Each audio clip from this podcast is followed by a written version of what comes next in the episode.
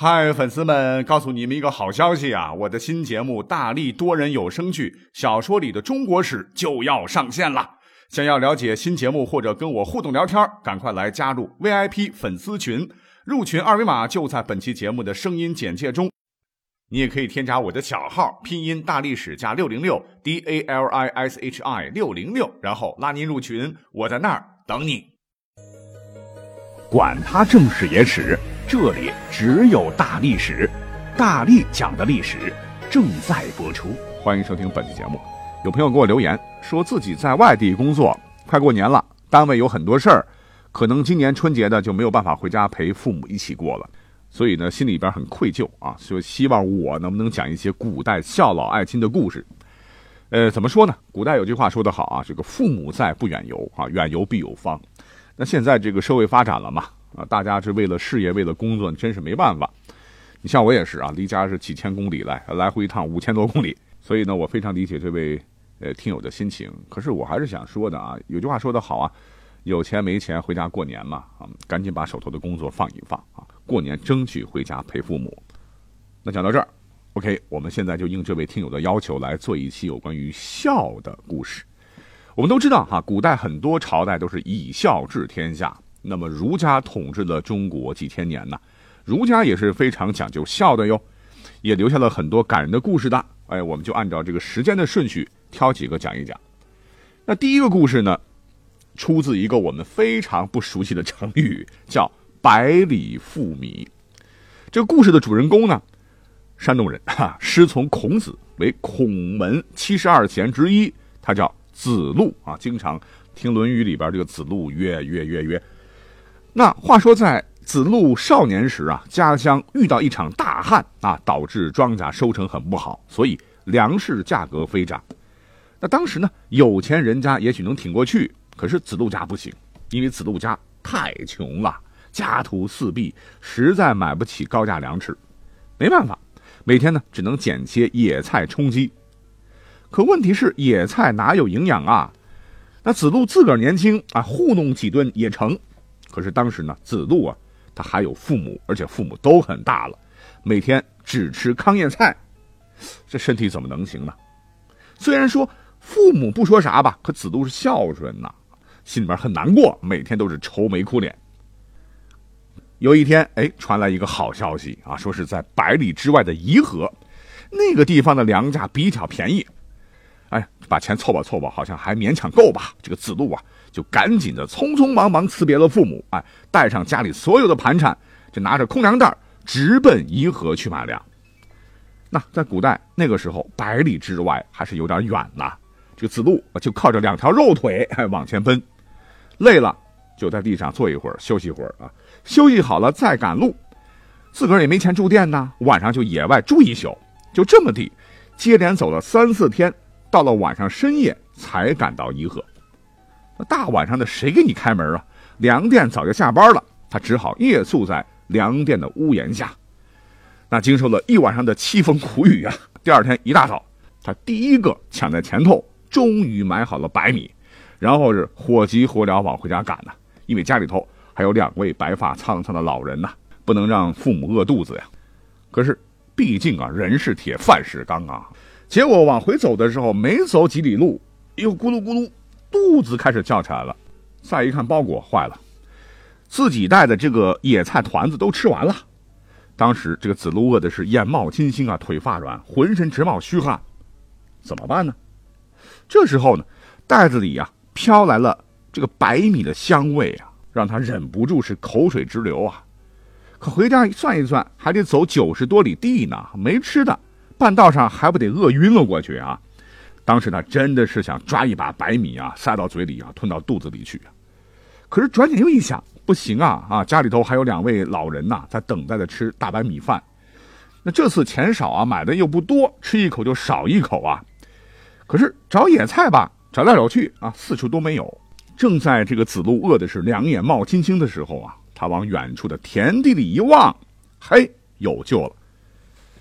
那么话呢，再说这头啊，因为。儿子出去几天了嘛，所以子路的父母啊，这两位老人家在家里实在是坐不住了。那时候是兵荒马乱的哈，吃不上白米饭没有关系呢？这二老呢就害怕儿子千万别出啥意外。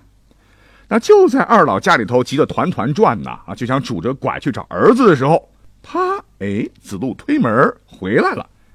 只见他呢把白米袋子往二老手中一放，说：“爹娘，儿子把白米买回来了，你们快点煮好，好好的吃一顿吧。”结果呢，这夫妻俩哈眼泪都流下来了啊！这才多少天，儿子就瘦了一大圈啊啊，真是心疼啊！老妈就说啊：“儿啊啊，这一路这么远，野菜团子恐怕不够吃吧？路上有没有吃点白米呢？”这个子路啊，就擦了擦额头上的汗珠啊，笑呵呵的说：“吃了呢啊，真的好吃，干嚼都香。”可子路他娘呢，就不信他儿子哈，一眼瞅见他儿子的腰里边是鼓鼓囊囊的，不知装着啥，赶紧翻出来一看，天哪啊，原来是一大团的豆叶。上面还有咬过的齿痕，老妈直接就泪奔了啊！就说：“孩子啊，哈，一路上你就吃着这个撑过来的吗？”本来这子路就想不告诉父母的，害怕父母担心嘛，哈，想把这个事儿瞒过去。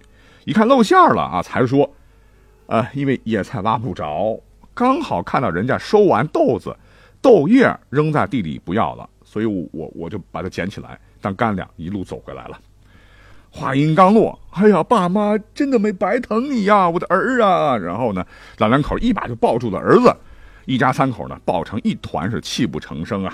哎，我想啊，这泪水当中应该也包含着幸福啊。那么话说，几年之后呢，子路的父母啊，由于年事已高啊，就先后去世了。那子路在历史上那也是一个有本事的人呐，啊，这才决定出山要一展才华。于是他是南下到了当时强大的楚国，那楚王呢早就听闻了子路那是个大儒啊，就专门摆了席宴啊给他来接风，还派了楚国的很多高官一同来宴请子路。这宴席之间这么一交谈，哎，楚王觉得这个子路果真是天下难得的人才啊，当即拍板说最大的官给你啊，再给你配一百辆马车，这古代都是豪车呀啊，你的随便开。而且每年的俸禄多少多少啊，赏赐的住宅多大多大，通通都给你，只要你给我这儿好好干。这一下子哈，子路就走上了人生巅峰了。那同系的官员一看，哎呀，也是纷纷向子路道贺呀，啊，可喜可贺啊，恭喜大人。可就在这时候，谁也没有想到，大家伙这么一恭喜呀，这子路不仅不开心，当场反而是失声痛哭啊，哈哈，哭的那个惨呐。这一下，楚王和大臣们直接都愣了，这怎么回事呢？啊，怎么好好的哭了呢？没人惹他呀？难道是说他觉得本王的赏赐少了吗？当时这个楚王的脸就沉下来了哈。子路那也不傻啊，看出了楚王的不满呐，于是赶紧离席呀，就流着眼泪说道：“说大王，我不是因为嫌您赏赐少才失声痛哭的。”您对我已经很好了，真的非常感谢你。我是看到自己的荣华富贵近在眼前呐，就忽然想起了我去世的父母双亲呐。我是多么希望他们现在还活着，能同我一起过这样的好生活。可是，此生再没有机会了。即使我仍然想像原来那样，过着贫苦的生活，背着白米奉养双亲，也永远不可能了。这话说完，一时间啊，宴席上静悄悄的，包括楚王在内，大家伙呢都被子路的孝心深深打动了。再后来，子路的老师孔子听说这件事以后啊，就赞扬他说：“仲有侍奉父母，就他了，可以说是生时尽力，死后思念呐。”这就是成语故事“百里负米”的由来。那这个故事也告诉我们说啊，我们能孝敬父母、孝养父母的时间，其实是一天一日的递减的。如果不能及时的行孝啊，真的会徒留终身遗憾。所以希望我们大家孝养要及时啊，不要追悔莫及的时候才思亲，痛亲之不在。好了，还有一句我们非常都熟悉的诗啊，叫什么呢？叫“慈母手中线，游子身上衣”啊，临行密密缝，意恐迟迟归。谁言寸草心，报得三春晖？这描述了啊，非常伟大的母爱啊！这母爱真是无时无刻不在沐浴着儿女们，儿女们就像小草一样快乐成长啊！怎么才能够报答这深深的母爱呢？在历史上啊，记载过这么一个人，大家肯定不太熟悉啊。他呢叫江革，是当时东汉时期齐国临淄的人。从小呢就失去了父亲，母亲是含辛茹苦啊把他拉扯大，母子二人是相依为命。那么那个时候呢，各地战乱不断呢，盗贼四起啊。江革呢为了避乱，当时已经大了嘛啊，母亲已经老了。就干脆背起了母亲，弃家出走去逃难。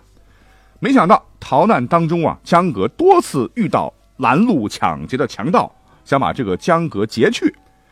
那么每当面临这种情形的时候呢，江革呢便会在这个盗贼面前啊苦苦哀求，痛哭流涕啊，对他们讲说：“我从小失去了父亲，孤苦伶仃啊，是母亲含辛茹苦把我拉扯成人。如果没有母亲，哪有今日的我呢？”如果我随大王去了，留下孤零零的老母亲，兵荒马乱，举目无亲，母亲如何保全生命？如何度过余生？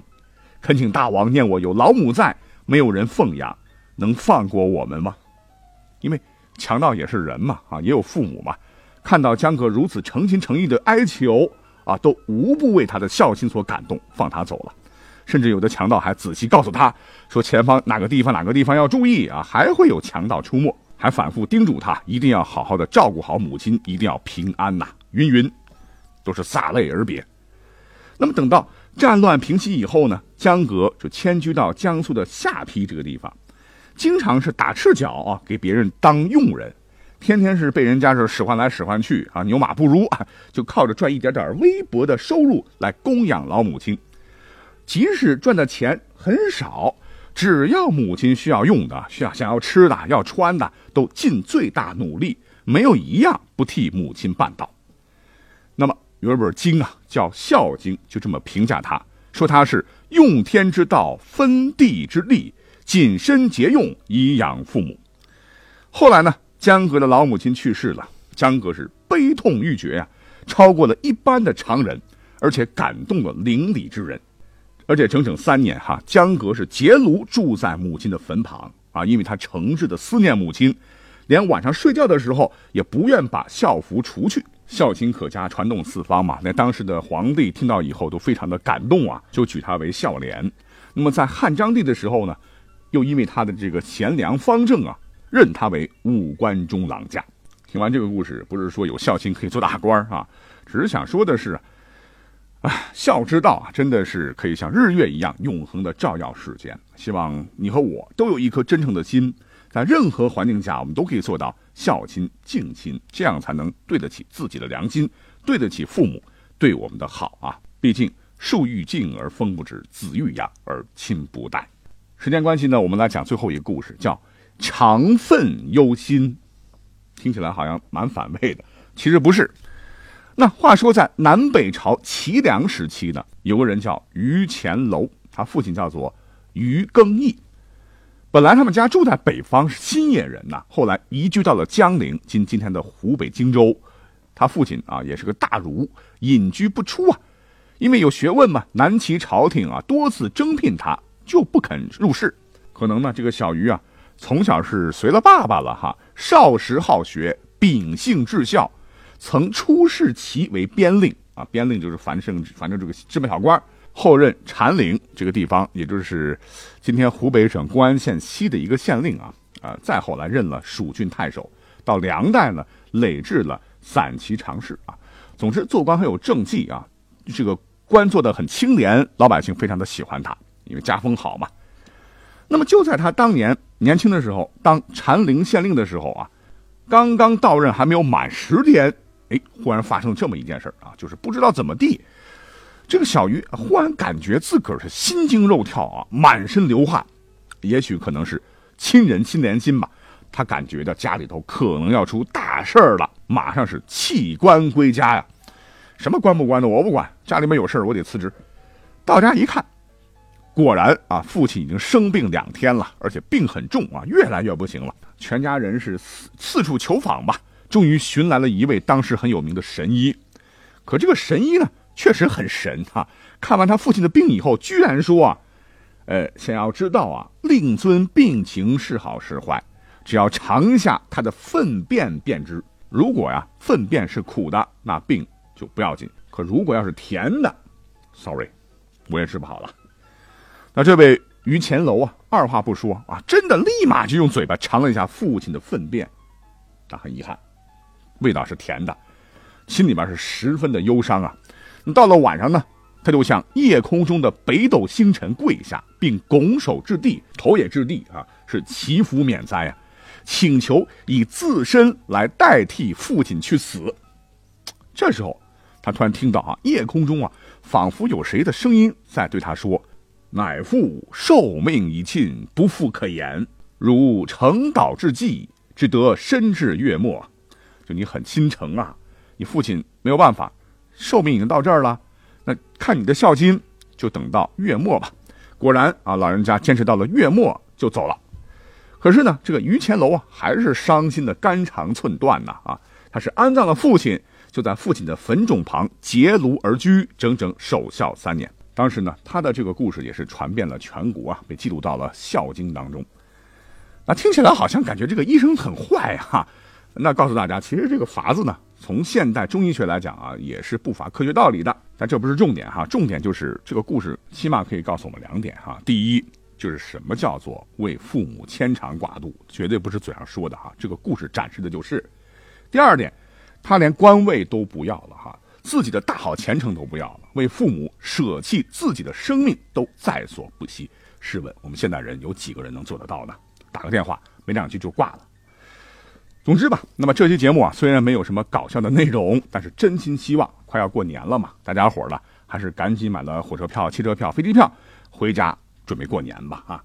那家在哪里呢？父母在的地方就是家，他们在家里等你回来哟。好，感谢大家收听本期节目，我们下期再会。